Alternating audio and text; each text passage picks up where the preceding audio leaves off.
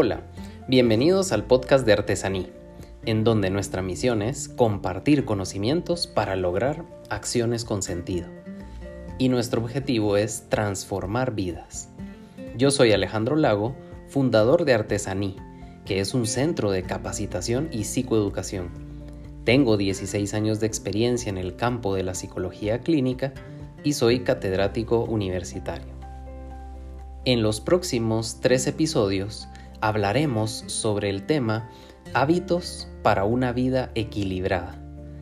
Por lo tanto, no te pierdas la serie completa.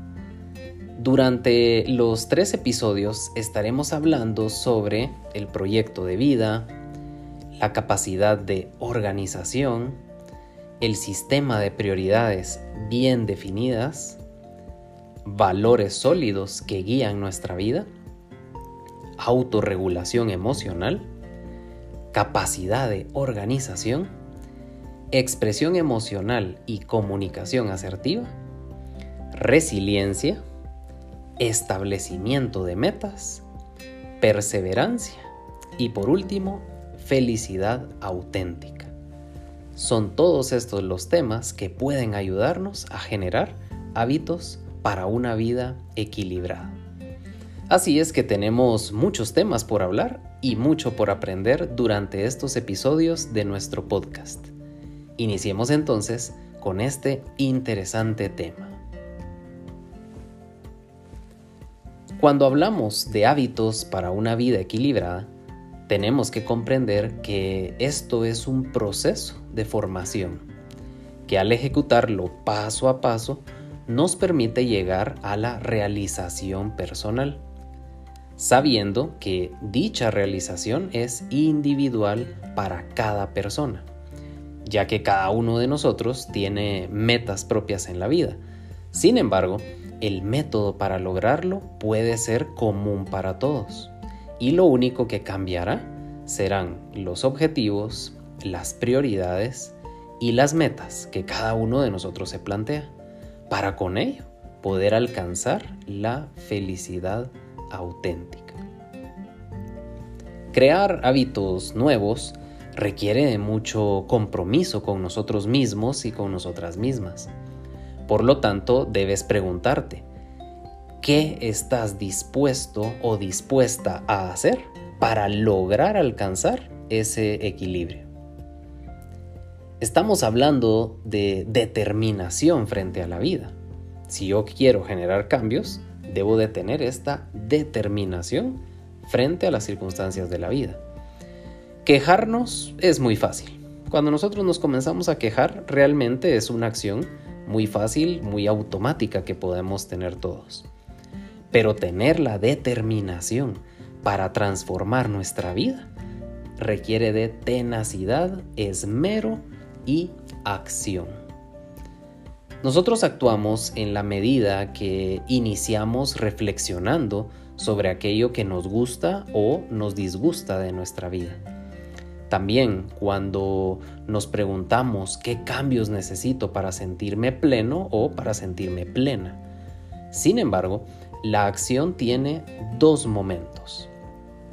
El primer momento de la acción es el acto de la reflexión.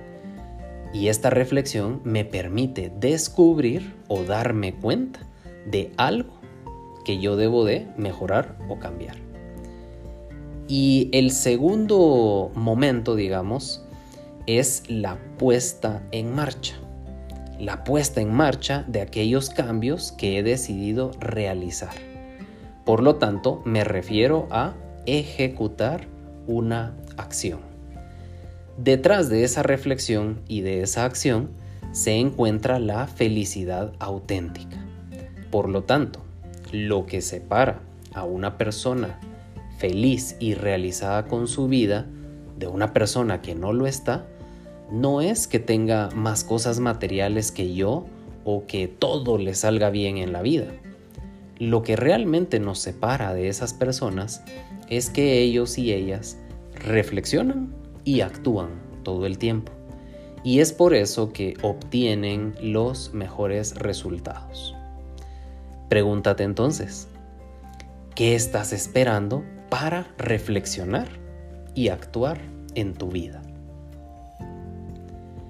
Pero muchas veces nos surge la pregunta, ¿cómo iniciamos nosotros para generar cambios de hábitos que nos permitan lograr una vida equilibrada?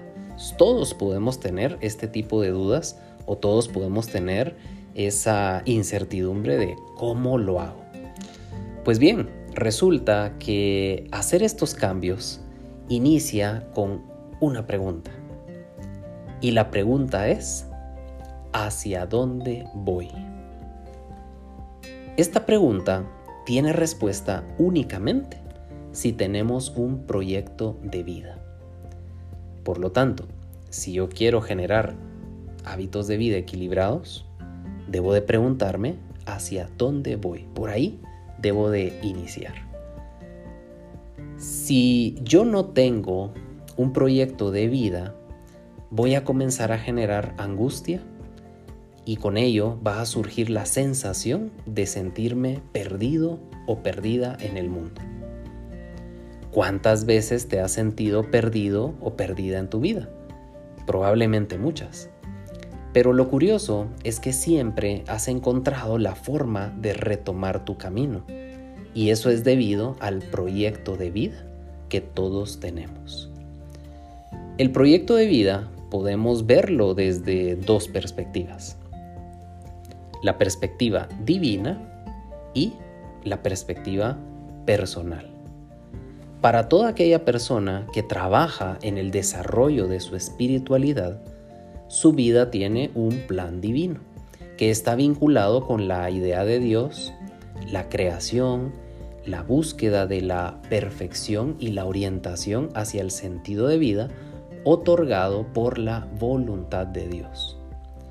Un propósito otorgado por un poder superior que nos guía y al cual accedemos a través de la exploración de nuestra conciencia, la toma de decisiones basadas en valores universales que buscan el bien común y la fe.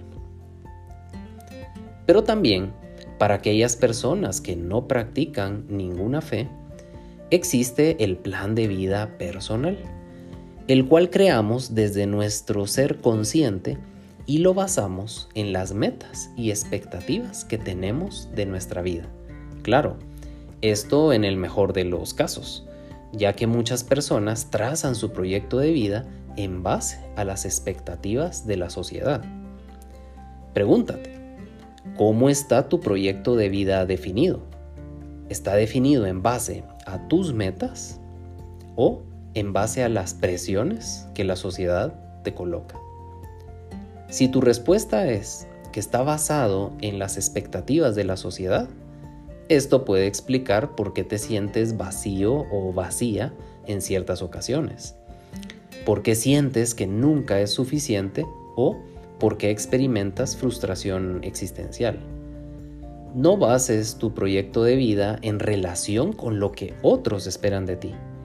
Elabóralo desde tus propios sueños y tu autenticidad, ya que si lo haces de esta forma, estarás en el camino correcto.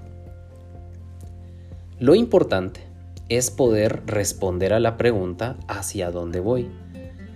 Si tú crees en ambos tipos de proyecto de vida, tanto en el divino como en el personal, utilízalos a tu favor. Pero si crees solamente en uno de ellos, también utilízalo a tu favor. O sea, no importa cuáles sean tus creencias. Lo importante es que tengas un proyecto de vida, que tengas un plan de vida. Pero hay que comprender algo. Nuestro proyecto de vida es como un cuaderno en blanco que vamos escribiendo día a día. Así que comienza a escribir las nuevas páginas de tu vida. No importa lo que hayas vivido hasta ahora. No te enfoques en lo que te sucedió antes. No te quedes atrapado o atrapada en el pasado. Lo importante es que sepas que puedes transformarte a cada instante, superando cualquier situación difícil o dolorosa que hayas vivido. Y también recuerda que tu proyecto de vida puede ir cambiando en base a tus etapas del desarrollo. Nuestra vida está en constante desarrollo, cambio y crecimiento. Por lo tanto, nuestro proyecto de vida también debe adaptarse. Y esa es la gran virtud de nuestra vida. Siempre podemos emprender algo nuevo, sin importar nuestra edad y sin importar lo que hayamos vivido en el pasado. Recuérdate que siempre tienes la posibilidad de transformar tu vida. Todos buscamos el equilibrio en nuestras vidas, pero son pocos los que en verdad dedican su tiempo para alcanzarlo y cuando lo consiguen, su vida entra en una espiral de cambio y crecimiento que los lleva a hacer cosas que quizás antes creían que no podrían lograr. Nacer, crecer, aprender y trascender deberían de ser nuestras guías en la vida para lograr ese balance y equilibrio emocional que nos permitan interactuar de forma armoniosa con nuestro entorno y con quienes nos rodean. Como seres humanos, tenemos la capacidad para transformar nuestra vida en todo momento. Pero cuando nos dejamos llevar por aquellas presiones del ambiente que nos alejan de nuestra esencia, perdemos nuestro rumbo y comenzamos a tomar decisiones que nos hacen experimentar estrés, ansiedad, angustia, desesperación y sobre todo desequilibrio. Si queremos volver a nuestro balance original, debemos iniciar por hacer una revisión de nuestros hábitos y nuestras prioridades en la vida. Así que tómate unos minutos y elabora un listado de aquellos hábitos que te alejan de tu esencia y un listado de los hábitos que te permiten volver a tu esencia. Cuando tengas ambos listados, realiza entonces una comparación de estas dos listas y comprométete contigo mismo y contigo misma para realizar los cambios necesarios y lograr desarrollar hábitos sanos. Entonces es muy importante que identifiques cuáles son aquellos hábitos que te alejan de tu esencia y cuáles son aquellos hábitos que te permiten volver a tu esencia, porque van a ser las herramientas que te permitan regresar a tu equilibrio. Cuando termines de listar tus hábitos, elabora una lista de tus prioridades en la vida y con un análisis muy consciente coloca el porcentaje de tiempo que estás dedicando a cada una de estas prioridades durante cada día. Quizás te vas a dar cuenta de que el tiempo que dedicas a cada prioridad no coincide con lo que para ti es verdaderamente importante y eso puede explicar por qué te sientes fuera de tu equilibrio. ¿Qué debes hacer entonces?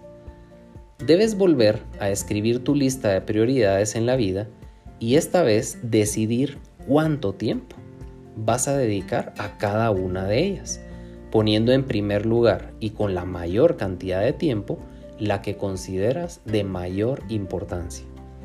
Y de último, la que menos tiene importancia. Recuerda que puedes agregar otras que quizás no habías tomado en cuenta antes, pero que al estar haciendo esta nueva redistribución te surgen, ¿verdad? O piensas en ellas. Entonces puedes agregarlas también. Lo importante es que tengas claras cuáles son tus prioridades en la vida y trabajes por alcanzar cada una de ellas. Piensa que nuestra vida es corta y no merece la pena que pasemos la mayor parte de ella haciendo cosas que no nos hacen felices. Ahora es tu tiempo de cambiar, de retomar tu propósito de vida, de abandonar viejos hábitos y restablecer tus prioridades. Siempre busca tu equilibrio, tu paz, tu serenidad, tu armonía y tu trascendencia. Tu vida merece la pena ser vivida hoy, aquí y ahora. Gózala, siéntela, experimentala y sobre todo transfórmala en aquello en lo que siempre has deseado. Caminar por la cuerda de la vida puede ser tan fácil o tan difícil según como tú lo decidas. Recuerda que lo que hará fácil tu caminar será tener claras tus prioridades y seguir tu esencia. Muy bien, los invito a la reflexión del tema que hemos compartido en este episodio y a buscar siempre su equilibrio emocional y su crecimiento personal. Recuerden que en el próximo episodio presentaremos la segunda parte de este tema, así que no te pierdas la serie completa. Si desean más información sobre nuestros talleres y cursos, pueden visitar nuestra página web www.artesani.com.gt o contactarnos a través de nuestras redes sociales encontrándonos como Artesaní Consultores. Les espero el próximo martes con un nuevo episodio de nuestro podcast. Que tengan un excelente día.